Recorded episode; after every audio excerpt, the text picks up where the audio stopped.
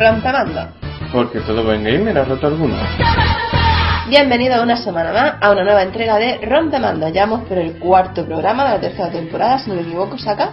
Sí, he visto, lo he visto, un milagro que hayamos le- llegado tan lejos. Sí, tal y como nos va, la verdad es que esto es un verdadero milagro. Lo que sí ha sido milagro y que acaba de suceder hoy mismo, viernes, que estamos grabando, ha sido la entrega del premio Príncipe de Asturias a Shigeru Miyamoto. Yo me lo perdí. Mm, Yo también. Mm, Lo que pasa es que a mí me ha dicho Paco Taco, me ha dicho, oye, que esta tarde la entrega y yo, mierda, que no puedo verlo. A mucha gente seguramente le parecerá un poco tonto que se le dé el premio Príncipe de Asturias a Miyamoto. Ya cuando se le.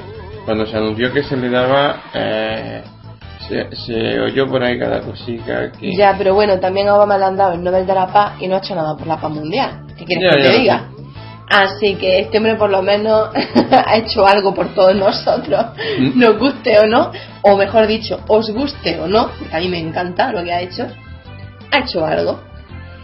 Y bueno, aparte de eso, está pochillo, ¿no? Eh, un pelín. Es que en las prácticas tenemos el aire acondicionado puesto todo el día.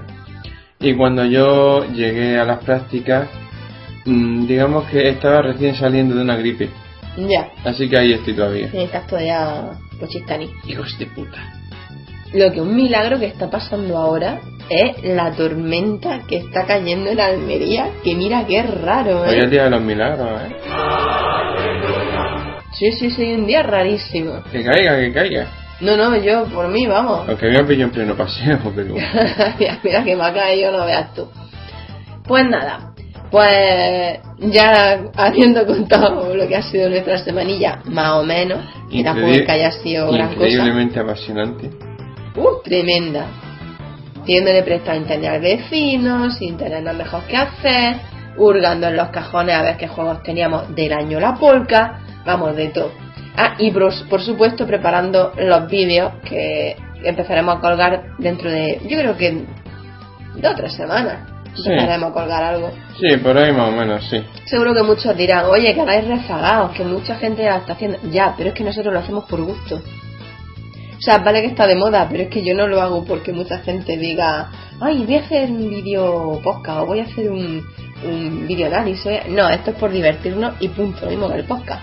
Al fin y al cabo, para eso se hace, ¿no? Sí. Pues dicho esto, vamos con el sumario de la semana, que se compone de noticias, Novedades. análisis de Osaka, que va a hablarnos de World Rally Championship 3. análisis de Samus, que voy a hablaros del profesor Layton y la máscara de los prodigios para 3DS. Va de retro Goemon 64. Qué bueno ese juego, tío. Lo bien que me lo he pasado yo jugando ese juego. Y al final, mito y leyendas de Japón.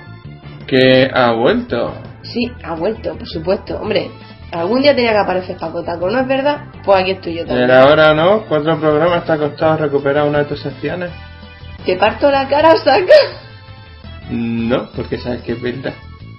Eh, comienza el rompemando número 4 de la tercera temporada. Esperamos que os guste. Eso mismo.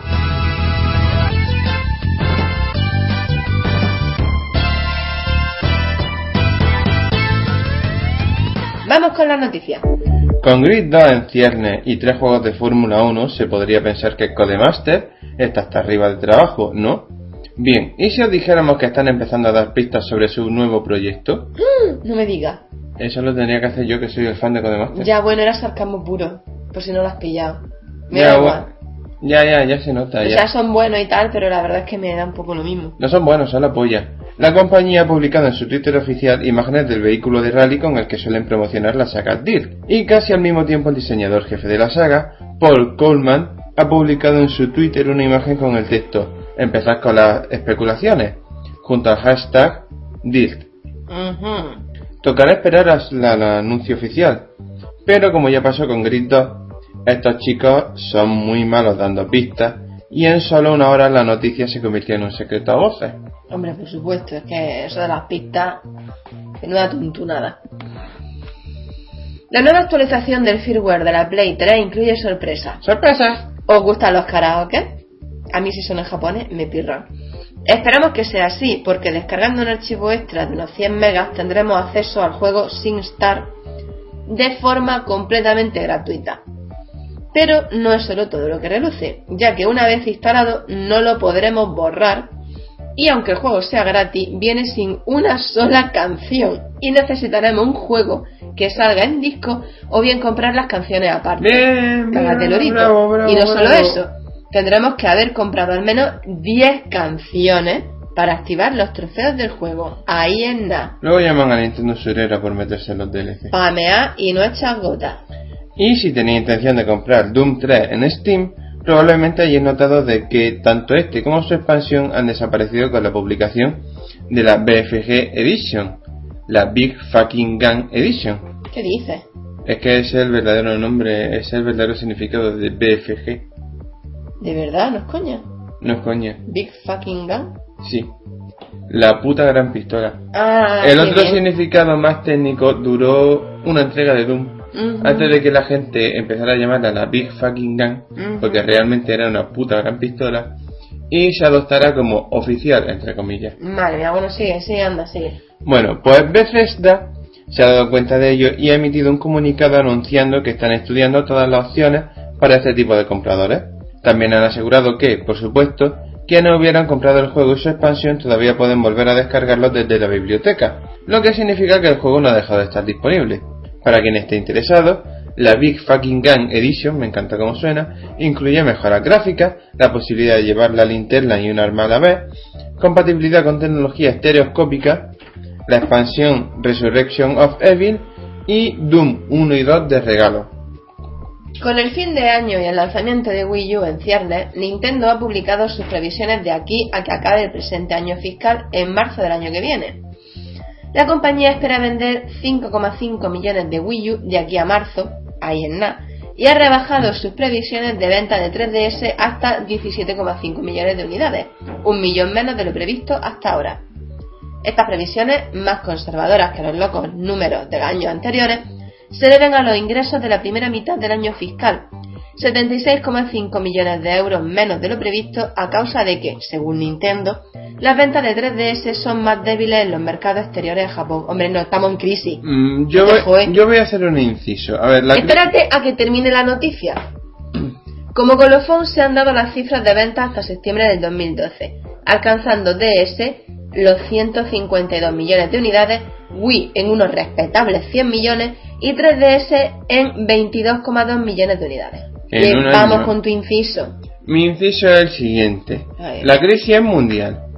Pero, señores y señores, los juegos venden consolas y si aquí en Occidente vemos aproximadamente la mitad de juegos de los que salen en Japón, pues es normal que fallen las ventas.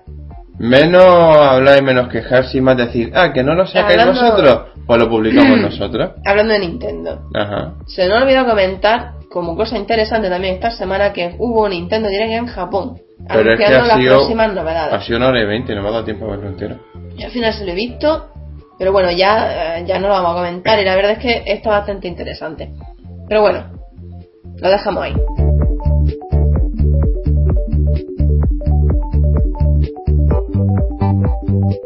Vamos con las no- vamos, o sea, vamos con las novedades de la semana, no me lío, saca. ¿Serías tú solo? Para el 31 de octubre tenemos Assassin's Creed Liberation para Vita. También para el 31 de octubre, Assassin's Creed 3 para Play 3, 360 y PC. El mismo día sale Need for Speed Most Wanted para Play 3, 360 y PC. Que hoy mismo ha sido confiado, ah, ah, que hoy mismo ¿Qué? ha sido confirmado para Wii U, por cierto, para el 2013. Sport Champions 2 para Mu, El 31 de octubre. el 31 de octubre, sí. También el 31 de octubre, Phineas and Ferb para PSP. Y ese mismo día, Jerónimo Stilton para PSP. Por cierto, se, lanza- se lanzará un pack. ¿Qué coño me pasó en la lengua? Eso digo Con yo. los dos juegos juntos. Está espeso. Bueno, para el 2 de noviembre tenemos WWE 13. Traduce, o saca. No tengo ni zorra idea. Sé que tiene que ver con el wrestling, pero aparte de eso. Ah, vale, vale. Para Play 3, 360 y Wii. Lessing, versión española, para Wii el 2 de noviembre. Transformers Prime. Para DS, 3DS y Wii el 2 de noviembre. Por cierto, tiene versión para Wii U también.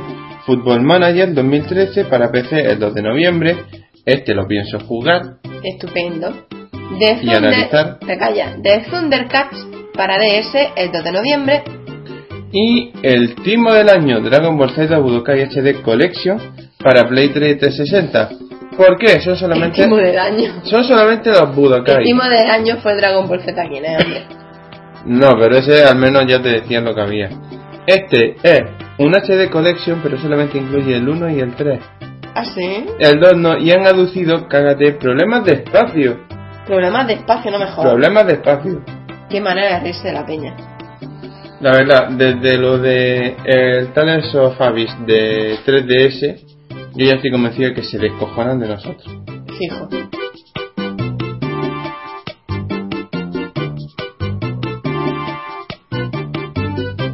Vamos con el primer análisis del programa, que le toca a Osaka, con un juego que, bueno, que os explique, que os explique. Has dicho que era el qué? World Rally El World Rally Championship Champion, 3, vale, vale. del cual he decidido analizar la versión PC. Eh, pues todo tuyo. Yo no voy a decir ni pío. Vale. Te lo garantizo. Tengo ahí un racimo de uvas negras que me están esperando. Me la voy a comer con mucho gusto. Apr- Antes, hijo mío. antes que nada voy a aprovechar para recordar las navidades pasadas. Esas navidades que yo, fan de los juegos de carrera, me las recuerdo muy felices porque en una sola navidad Esas estuve- navidades en las que nuestros primos salieron llorando por la puerta. Que le metí una paliza.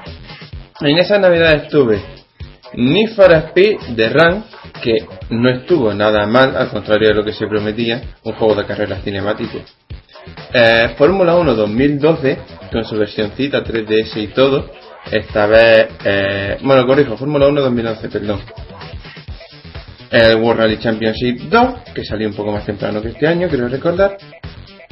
Y Mario Kart 7, ya como guinda de Esa es la polla. como guinda del pastel. No hay juego que se le compare, lo siento mucho. Es el único juego de carreras que me gusta.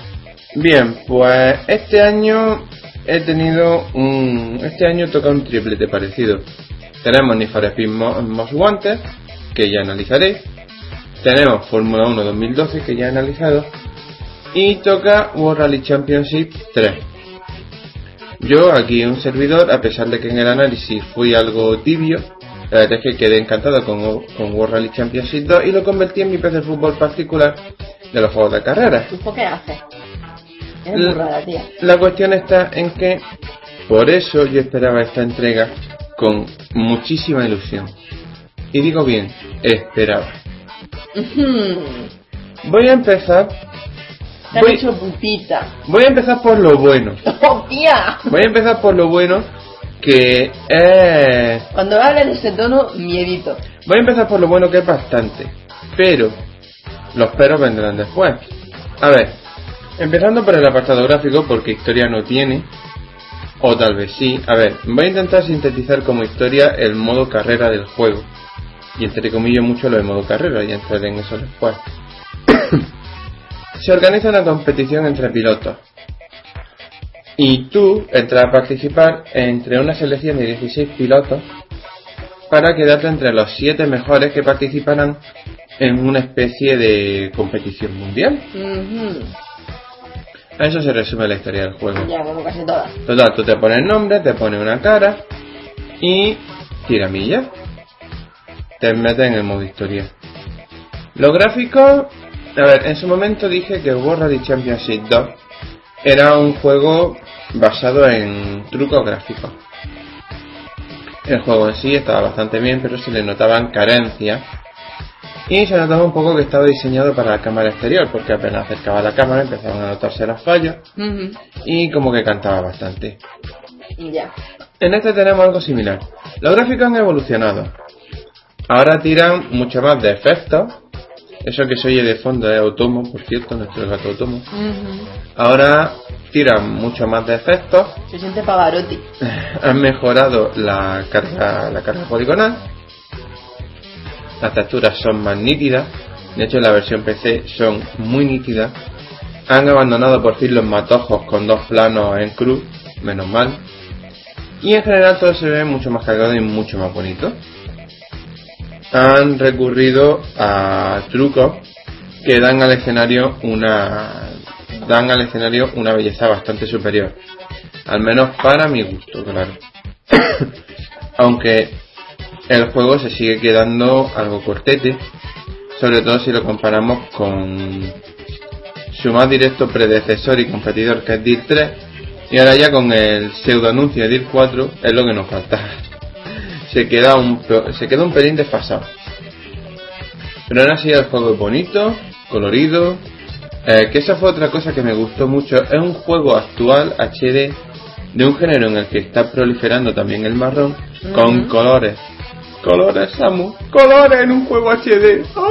Ay, Dios mío. Ay, ay, Nintendo, menos mal que te metes el HD que va a salvar el mundillo. Again. Madre mía, mi vida. Hostia, ahora que lo pienso, por esto me van a tirar piedra a lo loco, pero es que tenía. Algún Bueno. día tenía que decirlo. Algún día. Venga, sigue, sigue, por favor. Bueno, en cuanto al sonido, el juego está doblado al castellano y han tomado nota, a mí me parece que me escucharon el podcast, de el mayor error que tiene, ¿Cuál es? el compañero robótico. Ah, ya, ya, ya, ya. Es un coñazo, algo con un pino, tío. Larga 2 con corta 5, no, 5 corta con 2 cerrada y cosas así. Uf, Creo que he dicho una tontería, pero vaya, eh, por ahí andaban los tiros. por ahí los daban. En este caso lo han corregido. El compañero se nota que no estu- que no se grababan palabras sueltas, sino frases enteras y me, y me atrevería a apostar que adecuada al circuito. Ahora bien, al tío hay veces que se le va la pinza y se emociona. Y a lo mejor está, te está dando las indicaciones y está eh, larga 2 para... No, sí, larga 2 para media 5, pasando por agua, siguiendo con una pared. ¡Puente! ¿Qué? ¿Qué? Así, tal cual. ¡El puente, coño, puente! Y tú, ¡no, no! que no me moraste. ¡No, me mato! O corta 2 para. Corta 2 para larga 4 para cerrada izquierda para cerrada derecha. ¿Y tú qué? ¡Que cierro, que cierro! ¡Se le echa el pestillo! Eh, claro, a ver, por, por un lado, es que Samu a este juego no me ha visto jugar. No. Ella cua- cuando ella juega Ay, siempre bueno. me suele encontrar ya con el juego quitado y a lo mejor estoy haciendo cualquier chorrada en el ordenador. Ay, por O directamente estoy jugando a la Wii o a la... Bueno, sí, que no, no te he visto nunca. Pero vaya, que es así y el primer día me pegó un susto. Eh, ya,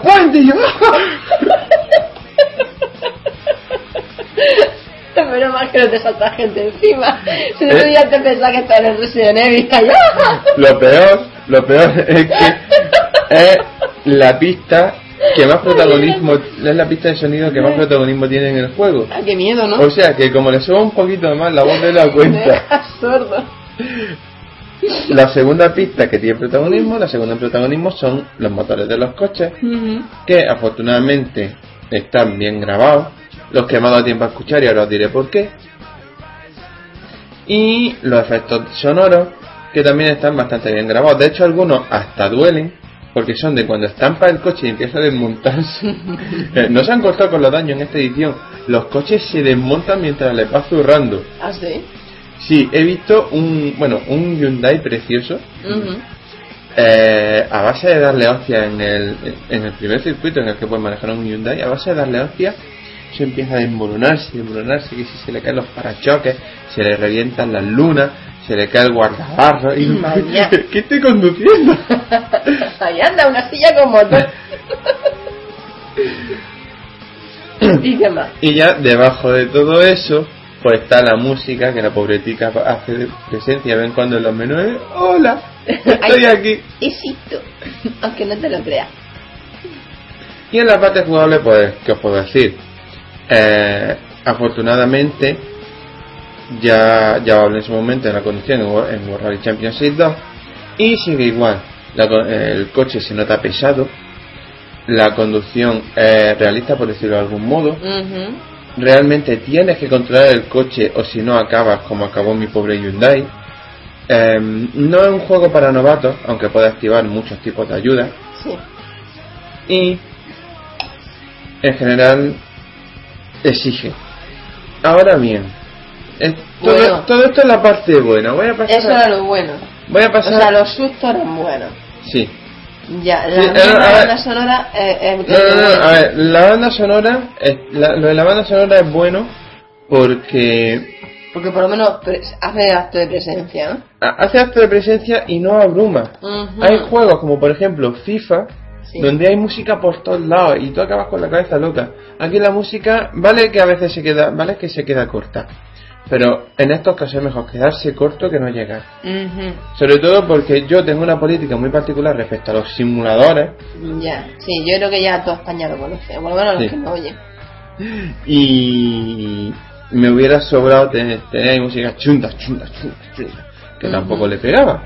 Ya. Aunque sí que le hubiera pegado al espíritu del juego, que Ah, es eso a lo que voy. Veréis. Em, yendo a las cosas malas, una cosa que a mí me encandiló de World Rally Championship 2 fue el espíritu que lo inundaba todo. Era un jue- era el juego oficial de la competición, el único juego oficial de la World Rally Championship, y los menús eran sobrios, abundaban los colores blanco y gris, ¿qué coño hace el león? Pues es lo que estoy viendo, que está comiéndose la, la- los sarmientos de la uva. Abundaban los colores blanco y gris, era todo muy limpio.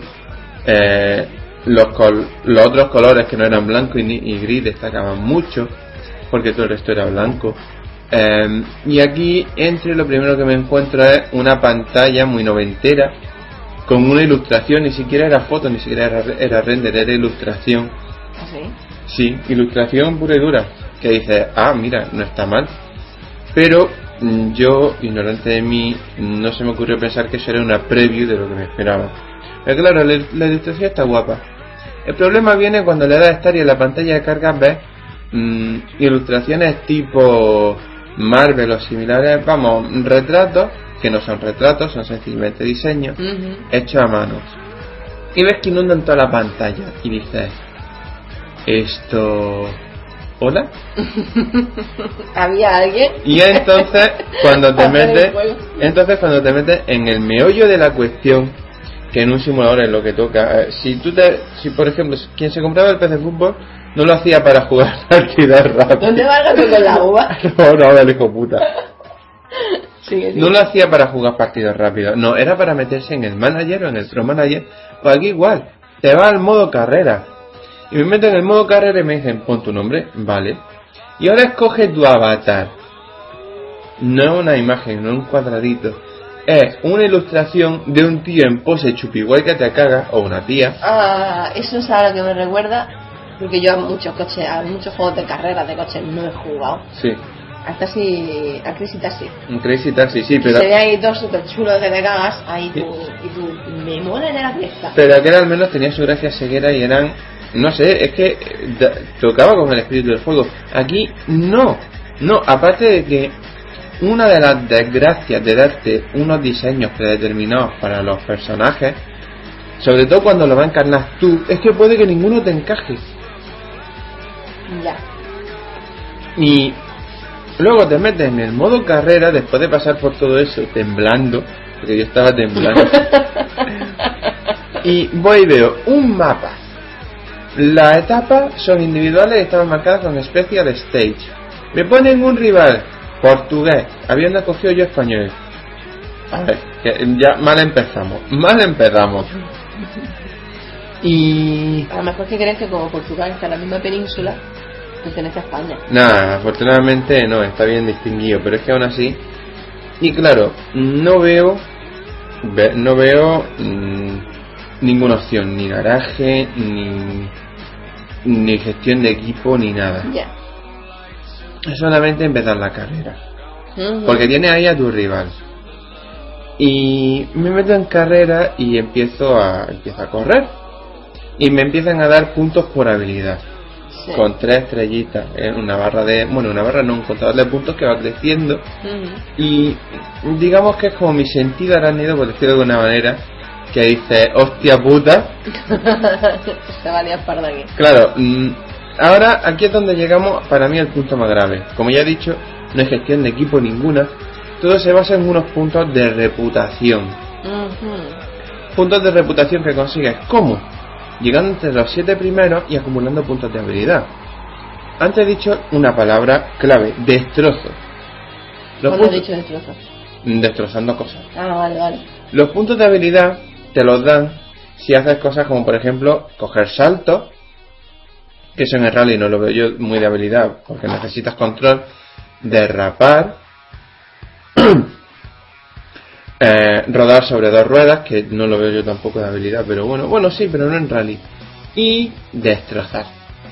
Destrozar las instalaciones que ha puesto la FIA para la carrera de rally, ya sabéis que si las típicas vallas rojas de plástico, que si los marcadores de etapa, etc, etc, etc. Que dice, what the fuck? O sea, ¿qué, ¿qué coño pinta esto aquí? Claro, ¿qué pasa? Los coches no los puedes comprar para tu equipo, porque no tiene equipo. Los coches te los regalan cuando llega un determinado momento de habilidad. Mm. No puedes comprar kits de mejora. Los kits de mejora te los regalan cuando llega a determinado punto de habilidad. Y la parte más importante y fastidiosa y que sé que echará atrás a muchos. Ujú. Puedes tirarte horas, horas, días, lo que haga falta, atascado en un punto porque no consigues los puntos de reputación suficientes. Yo me he tirado tres días atascado en las tres primeras putas carreras de mierda porque no llegaba a los 15 puntos de habilidad. Hoy estáis perdiendo a Osaka gesticulando cabreado. Es que cabrea, ¿no? Ahora- grande. Es que es como si de repente cogiera. Como si de repente cogiera Dynamic Multimedia, resucitara, dije, vamos a sacar PC Fútbol y me sacan un FIFA. No, corrijo, me sacan un FIFA de los primeros tiempos. O sea, Manager 0. Pues aquí igual, se me ha cargado el modo carrera. Que es el. Sí, vale, un simulador, las competiciones oficiales y tal. Pero en un juego donde la idea es que tú seas un piloto y que puedas gestionar tu propio equipo, esto sobra. Pero es que aquí no acaba la cosa. Ay, Dios mío. No, no, no, no. Esto ha sido solamente respecto al modo carrera. Por favor, Osaka. El juego bebe mucho ¿Sí? ¿Cómo De- conduces y bebes? de DIT. Antes he hablado de las antes he hablado de las voces en español del copiloto, pero es que también hay voces en español que te van hablando de los modos, te presentan la carrera y la dobladora se parece sospechosamente tanto en la forma de hablar como en el tono de voz a una de las que en DIT te van presentando los modos y tal. También, eh, qué sé yo, es que la verdad el análisis es- estoy viendo ya por dónde vamos de tiempo y Eh, lo voy a ya, cortar. sí, lo voy a cortar. Pero en serio, mm, me ha supuesto una decepción muy grande. Bueno, entonces, valoración. Valoración. World Rally Championship 3 es como coger un bol de nata y meterlo en una nevera con una fuente de pescado podrido. Ay, Dios mío. Te tiras, lo dejas ahí tres días, luego lo sacas. Oh, Sabes que es nata, pero huele a pescado podrido. Ay, Te metes una cucharada en la boca y sabe a pescado podrido, pero es nata. qué angustia me está dando, Osaka. Resumen, el juego, la parte de conducción es la leche, esa es la nata, pero es que todo eso está bañado por el, el olor a pescado podrido, Por Dios, qué asco. es el modo carrera, porque el, el modo World Rally Championship el, mm, tampoco está mal, pero el modo carrera, que es el centro del juego, se lo han cargado. En mi opinión, es la nota. no recomendable. Lo siento mucho, lo siento por Namco Bandai, lo siento por los desarrolladores, lo siento por quienes esperaban Sí, el juego con ilusión, mucho, como yo, pero es que el juego es no recomendable, en serio, queda en el World Rally Championship, va. os vais a hacer un favorazo. La mejora técnica no lo merece. Muchas gracias, Osaka. Menos mal, yo pensaba, digo, después de estar poniéndolo como el puñetero culo, este es capaz de decir un recomendable. No, no, no, Entonces no. ya es cuando yo cojo el camino, me largo y no grabo más podcast contigo. No, no, no, la semana pasada lo de lo del, lo del Fórmula 1 2012 fue porque lo que yo criticaba eran las reglas del for- de la Fórmula 1. Cuando a mí un juego me defrauda de tal forma, no me corto en ponerlo a parir. Vale, estupendo. ¿Ya? Sí. Estupendo. Seguimos con el podcast.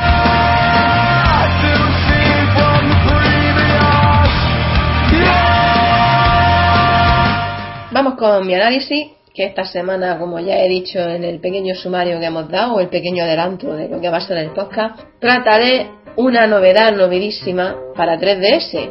El profesor, el profesor Layton y la máscara de los prodigios.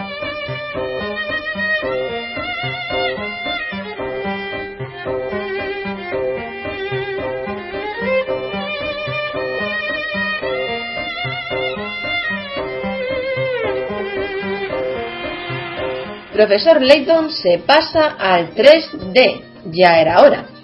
Y lo hace de una manera que solo Level 5 y Akira Tago saben hacerlo. Pero se pasa al 3D más de una forma. Ojo. Sí, sí, sí, sí.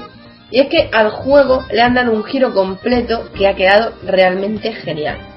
Está renderizado totalmente en 3D, sin perder ese puntillo fresco que tienen las animaciones de, de Layton. Es que los de Level 5 son unos putos Son genios. muy buenos, tío. Eh, bueno, en el E3 salen vídeos, eh, para quien no lo hayáis visto, os animo a que lo veáis. Este último, en el E3, ¿o qué he dicho? En el último Nintendo Direct. Nintendo Direct de esta semana, ese sí fue el jueves, fue el jueves, ¿no? No sé, tú me dijiste. Miércoles eh, jueves de esta Que semana. Taco tiene ahí un Nintendo Direct para Sí. y yo. Pues vienen imágenes del profesor Layton con el tío este, eh, ¿cómo se llamaba? El ¿El enmascarado? coño, no, el abogado, ¿cómo se llamaba? Ah, Phoenix Wright, Phoenix Wright. Wright, eso. Yo, lo creáis o no, tengo una cabeza pésima para los nombres. Os lo juro, ¿eh? Os lo aseguro. Bien, pues viene y la verdad es que está genial. Pero bueno, eh, yo sigo con, con este. Eh, la historia del juego es muy, es muy a lo Layton. Resulta que ha pasado un año de lo ocurrido en, en la, anterior, eh, la anterior entrega de la llamada del espectro. Y Layton está ahí en su despachico y tal y recibe una carta de una vieja compañera de instituto en la que le cuenta o le invita a ir a la villa de Montedor que, eh, bueno, eh, dice que están pasando cosas raras y, bueno, Layton, Luke y Amy van a comprobar, van allí a ver qué es lo que está pasando y descubren que hay un tipo bastante misterioso que está arrasando la ciudad, convierte a la gente en piedra, monta un caos que te caga, total. Sí, vamos, lo que uno hace todos los fines de semana. Sí, yo me aburro y voy a convertir a la gente en piedra, descalabro peña, yo que sé de todo. Que la lía parda el tío. Para colmo, pues eso, lleva puesta una máscara y puede volar. Nosotros, como profesor, como el profesor, como Amy y como Luke, tendremos la tarea de descubrir quién carajo es este tipo a lo largo de 150 puzzles que ya es habitual que traiga el juego. Mientras no tenga situaciones tan raras como... Eh, profesor, mira esta lámpara. Ah, sí, me recuerda a un puzzle. Eso pasa en todo. Lo siento, eh, yo Y en este también. he jugado a dos de Layton nada más y cada vez que ocurre una de esas situaciones cierro la consola, la dejo en la mesa, medito un poquito y digo, bueno. Y tú, mm, vale, sí. Eh, un puzzle, vale. Pues sí, en este también pasa. O sea, se está, Ah, se está ¿te liando tal- eh, Ah, sí, oh, me recuerda un puzzle, te lo voy a, te, te lo voy a contar. Y yo Se, digo, oh, se está liando parda y tú pierdes la cabeza mirando puzzle y recordando. pues esto es lo mismo. Bueno, el caso es que, aunque el guion no es nada del otro mundo, que suele pasar en los Layton, que básicamente está pasando esto, averigua quién es, pero con puzzles. Pues la verdad es que a pesar de que el guion, como ya he dicho, no tiene gran cosa, tiene su morbillo. ¿Por qué? Porque nos irán descubriendo parte del pasado o de la infancia del profesor Layton. Ajá. O sea, lo veremos ahí melenudo, en plan hippie, cosas de esas, no digo más. Muy, muy simpático. El caso es que el sistema del juego es básicamente el mismo de siempre. ¿Quieres decir algo? No. Ah, vale, pues te he oído suspirar, digo, ya está, ya quieres No, meter. no, no me ha oído suspirar. Es que te recuerdo que estoy medio pocho Vale, todavía. vale. Bueno, el sistema de juego es básicamente el mismo de siempre, donde hay exploración, puzzle y minijuegos, pero hay ciertas novedades. Por ejemplo, la exploración, aunque se mantiene fiel al- a lo que viene siendo costumbre, ofrece una nueva forma de relacionarse con el entorno. Es más al estilo aventura gráfica. Tú vas deslizando el estilo por la pantalla y cuando llega a un punto de interés se ilumina. Y ahí es donde la tienes que dar. El caso es que además tiene lupa, que tiene la capacidad de zoom, lo que nos permite encontrar con ciertos secretos que a vista normal pues no se ven. Y por supuesto, entre puzzle y puzzle tendremos interludios animados, que además son interactuables, no digo más, que para mí son una delicia. Tiene una animación, tiene un color, tiene, tiene de todo. Yo qué quieres que te diga, a mí es como ver una, una, una pequeña película en la, en la DS, bueno, ahora en la 3DS. A ver, yo Me lo fascina. siento, sé que me repito, pero es level 5. Es que no puedo encontrar ahora nada que hagan más. Bueno, te ignoro. El juego tiene además 150, o sea, el juego además de los 150 puzzles que lleva, tiene 365 descargables. Es decir, 500 puzzles en total, que podremos obtener durante todo el año ¿Cómo? Pues conectándonos a internet o por Spot Pass. Y va a uno por día, prácticamente. 365, pues, ah, pues eso. Y básicamente eso, ¿eh? El sonido, pues ¿qué queréis que os diga? La banda sonora es Tomohito Nishiura. Y este hombre, pues la verdad es que en toda se lucido. Y es, mm, Dios bendito. Ah, La banda sonora solo tiene una palabra para definirla y es perfecta, tío. Es, es increíble. O sea, a mí me encanta. Me encanta. La jugabilidad, pues ya depende de cómo sea tu cabeza. Si te- se te dan bien los puzzles, pues te irá bien. Si se te dan mal, pues te irá regular. Y, y la verdad es que el juego está muy entretenido. Gráficamente, pues ya lo he dicho, es como ver una peli. O sea, una peli de animación totalmente. A mí me encanta. Y la música es la hostia.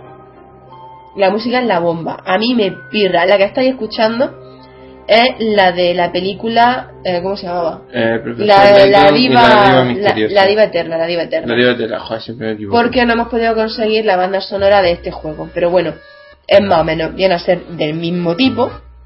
Cambiarán algunos acordes, pero ya está. Y la verdad es que es maravilloso. Por lo demás, pues solamente me queda decirlo, el juego me ha parecido muy bonito, muy interesante. Aún no me lo he terminado de pasar. Me quedan un par de puzzles ahí que no he podido terminar. Ah, por supuesto hay minijuegos y cosillas así, ¿no? Pero bueno, ya no voy a decir más porque hay cositas que tienes que ir... Eh, eh, ¿cómo, se, ¿Cómo se dice? Dios mío, que estoy. Sí, bueno, eh, activando mientras te vas pasando el juego. ¿Os dais cuenta de cómo Eh. van cambiando los tiempos? Ah, En la primera temporada Samu eh, le daban igual los spoilers y aquí está haciendo todo lo posible por evitarlos, No estoy diciendo spoiler, de hecho. pero no mucho. No mucho porque tampoco me quiero colar. Además, mucha gente ya me ha tirado piedra y tampoco tengo ganas de que me dé alguno más. Ah, yo Bueno. creía que era por las estas subliminales que te voy metiendo de vez en cuando. No, paso de tus señales. De hecho, no las capto. Soy así de nerd. Bueno, el caso es que mi valoración del juego lo considero un imprescindible. Tanto por la novedad de ser en 3DS como porque es un Layton. Es que un Layton es un Layton, es Layton, Layton. Y es Dios. Ya está. Ese es mi análisis. Seguimos con el podcast.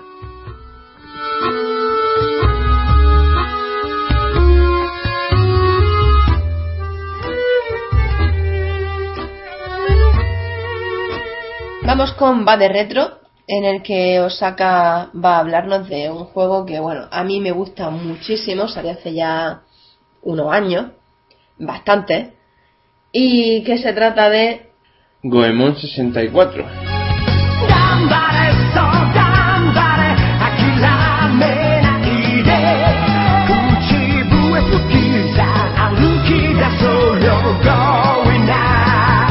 Así que Osaka adelante. El juego, bueno, ¿qué tienes que contarnos del juego? Porque yo voy a hablar pero poquito, pero bueno, aquel que más sabe al fin y al cabo de retro, aunque yo tengo más años que tú, eres tú.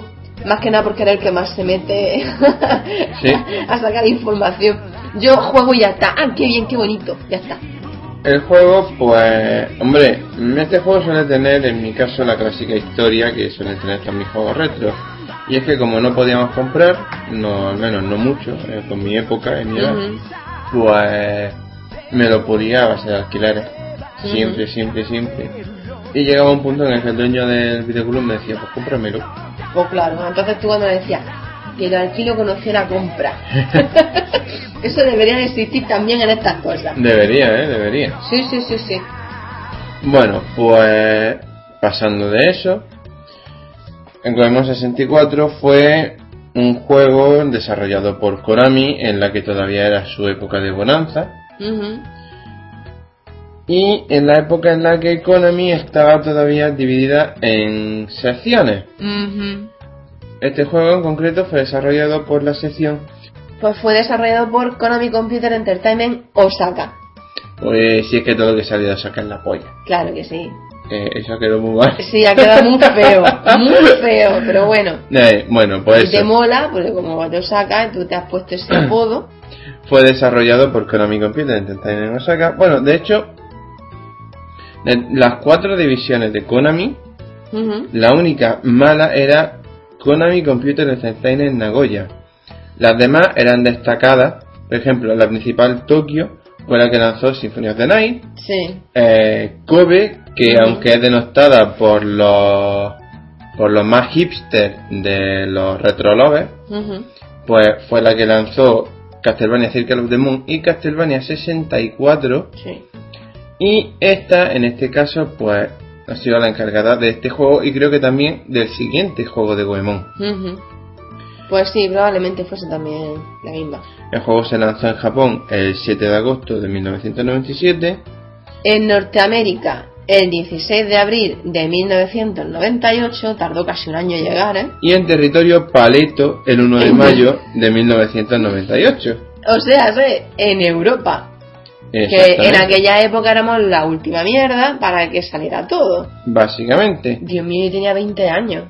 Y fue uno de esos juegos que yo tuvieron... verdad que vieja soy. Nah, no es para tanto. Fue uno, de esos, fue uno de esos juegos cuyo nombre difería respecto a la región. Aquí era Mystical Ninja Starring Goemon 64 o directamente mm, reducido a Goemon 64. En América era Mystical Ninja Starring Goemon Y en Japón, Tomemos aire. yo, yo, yo lo digo, yo lo digo. Vale. En Japón era Gambare Goemon, Neo Momoyama Bakufu no Dori. ¿Lo he leído bien? Sí. Bueno, quien sepa japonés que lo diga. Pero favor. así todo, mm, aunque suelen ostentar el honor de ser los juegos con el nombre más largo, este no es el Goemon con el nombre más largo. De hecho, hay uno que Sí, tenía. mm, no sé, pero creo que llegaba a los dos renglones de nombre. Sí, sí, sí, creo que sí, creo que sí. O renglón y pico, pero era, era taco largo. Ese lo leía en los superjuegos. Bueno, pues hablemos del juego en sí. La El- historia, ¿te, la, te, te acuerdas? Pues que sí me acuerdo, como que lo estuve rejugando hace poco. La historia es sencillota, por decirlo de alguna manera, pero aún así un puntazo. Están Goemon y Ebisumaru tan tranquilos, eh, bueno, tan tranquilos, relativamente tranquilos, están comprando en una tienda y a Ebisumaru se le ocurre la magnífica idea de mm, ponerse en pelotas para ver si le hacen un descuento con una danza. A lo cual son expulsados de la tienda, echados literalmente a patadas, y en ese momento aparece un ovni y ataca el castillo de Oedo. Déjame apuntar que Ebisu, Ebisumaru, Ujú. es una apología o una, un nombre que hace alusión al dios del trabajo. Era uno de los dioses de la suerte, Ebisu. Sigue siendo, desde luego este juego es pura ironía en algunas cosas, porque Bisumaru sí, sí, es un vago comilón de... En fin. Eh, la cuestión está en que ese ovni aparece y dispara un rayo contra el castillo Oedo, que lo convierte en un castillo de decoración europea. Sí, y ahí es donde empieza todo un sinsentido, con Omni, el robot Impact que tanto me gusta, em, crítica ácida a Europa y América, bueno, más que Europa y América, a la, for- a la forma de ser de su artista, Sí, muy... porque uno de los malos principales, a lo- al cual Goemon no deja de llamar rarito, y con la traducción de weirdo, cosa rara en definitiva. Sí. El tío es un tío con peinado estrafalario, malla, botones por todos lados y piel pálida, tan Mm. pálida que se queda en mora. Bueno, el juego tiene cuatro protagonistas. El juego tiene cuatro protagonistas: Goemon, Ebisumaru, la ninja secreta Tae y el ninja mecánico Sasuke. Sí, había Sasuke antes de Naruto. Lo digo para los Narutar.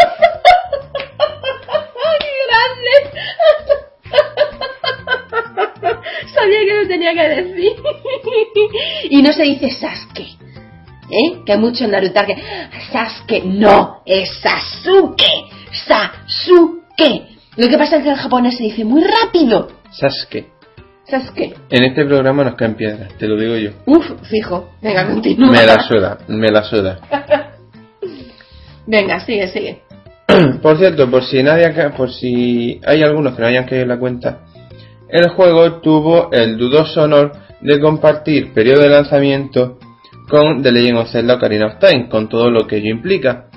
porque el pobre Tico vendió 200.000 unidades en total. 100.000 de las cuales se fueron en Japón y el resto fueron repartidas por todo. Mm, Es una pena porque este juego realmente merece la pena, ¿eh? De hecho, Es muy divertido. mm, por cierto, la música es tope japo Oh, super japo. Y el juego está plagado. ah, He mencionado las críticas ácidas a Occidente, pero es que también está plagado de burla a sí mismo. Eh, bu- bueno, burla y homenaje. Está Impact, Mm. que es una parodia a la industria del cine japonés Sí, es de mecha. como que tiene mucha flema, ¿no? Sí. El humor es como la flema inglesa, que saben reírse de Sí. de sí mismos. Está una transformación de Goemon que lo convierte en una especie de Super Saiyan. Que por cierto, hay un bug, no sé yo si intencionado o no, en el que si en ese estado te tiras por un precipicio, al volver se queda el pelo de el pelo de Goemon amarillo de forma permanente. Muy gracioso. La música, como ya he dicho, es tope japo, tiene un opening normal, tiene un opening al más puro estilo Sentai, y la jugabilidad pues siempre me ha parecido muy curiosa porque es una mezcla de Zelda y Super Mario. Y es más, en su momento yo estaba un poquito cegado con el Ocarina of Time y tal, ¡ah, la polla. Pero habiéndolo rejugado varias veces a lo largo de este tiempo, eh, si descontamos el fallo de la cámara, porque la cámara es un puto dolor, ya, no sé. no hay forma de ajustar la cámara a tu espalda. Tienes que detenerte y rezar para que no haya ningún obstáculo para que la cámara se ponga detrás tuya. Es lenta de cojones y muy incómoda. Pero el juego para mí es superior a Ocarina of Time porque es tan ágil como Mario 64, tiene la exploración de los Zelda, tiene el, si- el sistema de combate de un Zelda, eh, los personajes evolucionan en habilidades, consiguen diferentes habilidades. Tiene un sistema de viaje rápido sobre el dragón Koryuta, que mola un montón. Y además el juego hace como una especie de guía, turista, de guía turística por Japón. Sí, es muy simpático. Se desarrolla en todo el mapa de Japón. Sí, sí, sí, sí, muy, muy, muy simpático esa parte. Es muy... no sé, es que... No sé exactamente cómo, de, cómo decirlo. El único problema que tuvo ese juego aquí, aparte de la cámara, es que vino en inglés. Y en mi opinión fue un, una desgracia muy grande que tuviera tan poco éxito como tuvo, porque lo merecía. Y aún a pesar de haber tenido tan poco éxito, tuvo una segunda entrega, de la que hablaré un año de esto, y que era radicalmente diferente en desarrollo. Que por cierto, los juegos de Nintendo 64 de Goemon, por lo que tengo entendido, fueron los últimos buenos de la saga. Eh, sí, yo también tengo entendido lo mismo. Y bueno, mi opinión sobre el juego, a ver, tengo que reconocer que he resumido esto un poco porque es que nos quedamos sin tiempo, se me ha ido la pinza, cosa mala sí, con, con el World Rally Si Championship. te has puesto a despotricar y te has quedado solo. A ver, te quejas cuando no es potrico y te quejas cuando despotrico. Yo me quejo por todo, o sea, que tú lo sabes. Hoy he hecho ambas cosas y te quejas también. Nunca estoy contenta, chiquitico. Ya, bueno, Ay, chiquitico. chiquitico. Calla. Vale, bueno, no, no plagiemos, no plagiemos. No, deja que la vida en paz. Vale, pues sí. Eh, pues eso, el juego para mí mm, es un imprescindible. Es que, a ver, seamos serios. Dejando la cámara aparte tenéis humor japonés ácido y tontorrón. Sí, a punta pala. Cuatro personajes con sus diferentes jugabilidades y habilidades. Eh, todo el mapa de Japón para vosotros solo. Ujú. Homenaje. El robot Impact. A ver, no, es que eso el robo en paz es la, es la caña. Eso me es, encanta. eso es algo aparte. Es una mezcla de punch out y shooter. y la chorrada de secuencia de cada vez que lo llama con la intro de Impact. Y la es que es puro Sentai con la canción también que si corazón de Sí, que si alma de hierro que si oh. Su puntillo mechas, ¿no?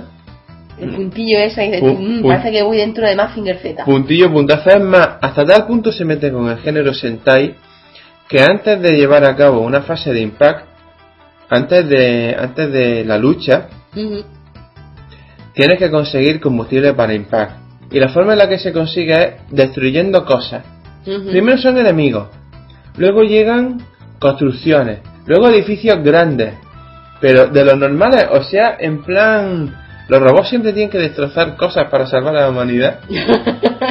Pero si no rompes, no eres bueno. Es, es que es muy bueno. Si no lo jugáis, si no lo habéis jugado, y si no lo jugáis ahora, es que no sabéis lo que estáis perdiendo. En serio, una Nintendo 64, eh, vais, y ya tardáis. Sí, incluso. En, en el peor de los casos, si tenéis que tirar de emulador, tiráis, pero oye. Sí, es un que- emulador y lo descargáis, algo que tampoco es un delito, No. ¿vale? Que no estamos haciendo, o sea, no se está haciendo nada malo. No lo vaya a comercializar ni mucho menos, es para disfrute personal. Merece la pena, en serio, imprescindible. Totalmente. Yo también opino lo mismo, es imprescindible. De los mejores, bueno, de los mejores, sí. Sí, de los mejores de la para época. mí, para mí entre los 5 mejores de Nintendo 64 y entre los 10 mejores de la época. Ujú. Ahora, Vale, seguimos con el podcast. muy...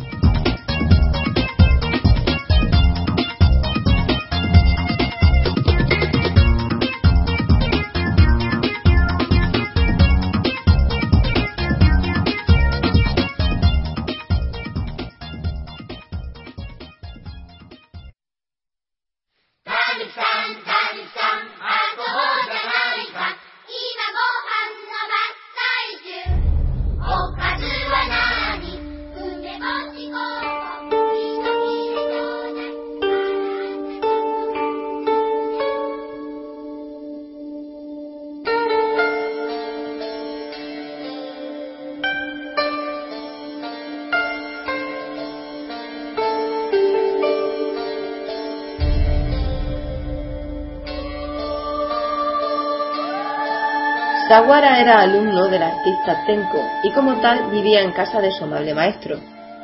El joven poseía un gran talento y era una promesa de la pintura. Kimi, la sobrina de Tenko, se encargaba de cuidar de su tío y de las labores domésticas de la casa. Además de dirigente, era una muchacha muy hermosa y al cabo de poco tiempo se enamoró de Sawara. El alumno consideraba que Kimi era una joven encantadora, alguien por quien merecería la pena morir y la amaba en secreto. Sin embargo, era incapaz de dar muestras de su amor, pues el joven estaba muy centrado en su aprendizaje. Kimi, aunque estaba igual de ocupada, sí le mostraba sus sentimientos. Para Sawara el trabajo estaba primero que el amor, pero para Kimi el amor era lo más importante. Un día, aprovechando la ausencia de Tenko, que había ido a visitar a su amigo, Kimi, incapaz de reprimir sus sentimientos, declaró su amor a Sawara y le preguntó si quería ser su marido. A continuación le sirvió un té y aguardó su respuesta. Sawara correspondió a su amor aceptando la propuesta, pero añadió que debería esperar al menos dos o tres años hasta que él obtuviera una buena posición y se convirtiera en un artista reconocido. Sawara, para ampliar sus conocimientos artísticos, decidió ir a estudiar con el célebre pintor Miyokei. Una vez que todo estuvo preparado para su partida, se despidió de su antiguo maestro y de Kimi, prometiendo que regresaría tan pronto como se hubiera labrado una reputación como artista. Pasaron dos años sin que Tenko y Kimi recibieran noticias de Sawara. Numerosos pretendientes de Kimi acudieron a su tío con ofertas de matrimonio. Tenko dudaba qué hacer al respecto cuando un día recibió una carta de Miyokei en la que explicaba el gran trabajo que estaba realizando Sawara y le comunicaba la intención de que su excelente pupilo se casara con su hija. Tenko imaginó, quizá no sin razón, que Sawara se había olvidado de Kimi, así que decidió que lo mejor que podía hacer era entregarle la mano de su sobrina a Yorusuya, un rico comerciante, y cumplir el deseo de Miyokei de casar a su hija con Sawara. El viejo pintor llamó a su sobrina para comunicarle sus intenciones. Kimi, dijo, he recibido carta de Miyokei y me temo que las noticias que comunicas te causará gran pesar. Miyokei desea casar a su hija con Sawara y le he dicho que apruebo la unión. Estoy seguro de que Sawara se ha olvidado de ti, así que voy a entregarte en matrimonio a Yorosuya, que será sin duda un buen marido. Cuando Kimi escuchó estas palabras lloró amargamente y se fue corriendo a su habitación. A la mañana siguiente, Tenko fue a buscarla a su cuarto, pero descubrió que se había ido, y aunque la buscó sin descanso, no logró dar con su paradero. Mientras tanto, Miyokei recibió la carta de Tenko y le comunicó a su joven y prometedor alumno su intención de casarlo con su hija para formar así una estirpe de pintores. Sawara, asombrado al escuchar semejante noticia, explicó que no podía aceptar el honor de casarse con su hija porque ya estaba comprometido con la sobrina de Tenko. Sawara, demasiado tarde ya, escribió varias cartas a Kimi y al no recibir respuesta regresó a su antiguo hogar tras la muerte de Miyokei. Pero al llegar a la casa en la que había recibido sus primeras lecciones, descubrió que Kimi había huido sin dejar ningún rastro. Sawara, con el tiempo, se casó con Kiku, la hija de un campesino acomodado. Poco después de su matrimonio, el señor de Aki le encargó pintar siete escenas de la isla de Kabakariyima, con las que adornaría unas pantallas de oro. El pintor partió hacia las islas para realizar unos bocetos. Mientras estaba en la playa dibujando, apareció una mujer, una tela roja cubría sus caderas y el pelo suelto le caía sobre los hombros. Llevaba una cesta llena de moluscos y nada más ver a Saguara lo reconoció. Tú eres Saguara. Yo soy Kimi, dijo. Aquella con la que te prometiste. La noticia de que te iba a casar con la hija de Miyokei era falsa y mi corazón se alegra, pues ahora nada impide nuestra unión. No puede ser, pobre Kimi, replicó Sawara. Creí que al huir de Tenko te había olvidado de mí, así que me casé con Kiku, la hija de un granjero. Sin articular palabra, Kimi se fue corriendo por la playa como alma que lleva el diablo y entró en una pequeña cabaña.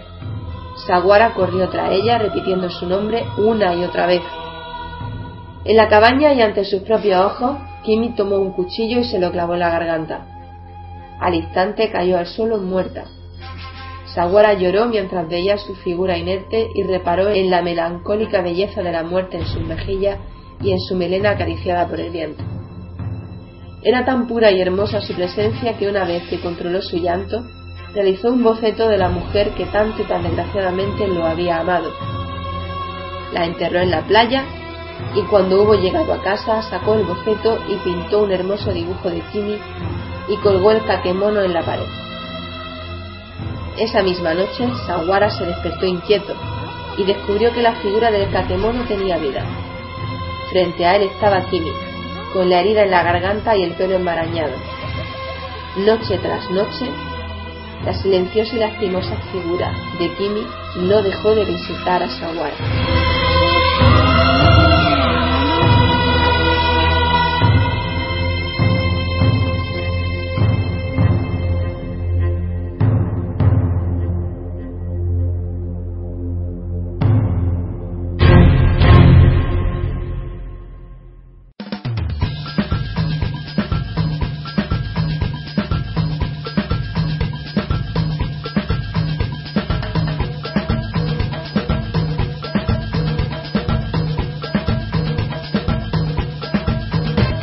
Aquí termina el rompemando de la semana. Esperamos que os haya gustado, esperamos no habernos cedido mucho. Pues ya podéis que, ya, o sea, ya sabéis que podéis encontrarnos en ebooks, iTunes, Oyesto, Radio Post Castellano y Directo Yo Podcast y poco más. Yo tenía intención de resucitar los blogs con la conexión esta... Chusquera que tenemos. Sí, pero es que precisamente a causa de la conexión chusquera que tenemos no puedo logear en los blogs. Así que seguimos las mismas. Así que nada. Pues nada, esto ha sido todo. Esperamos que hayáis disfrutado del programa. Pasarlo muy bien en Halloween si es que celebráis esa fiesta. Yo no, paso. y nada, Osaka, muchísimas gracias por participar. No hay de qué. UFO, deja de dar por culo. UFO es nuestra gata persa. Y nada, eh, que tengáis una buena semana, que os lo paséis muy bien este puente. Y nos vemos en la semanilla. Hasta la semana que viene. Adiós.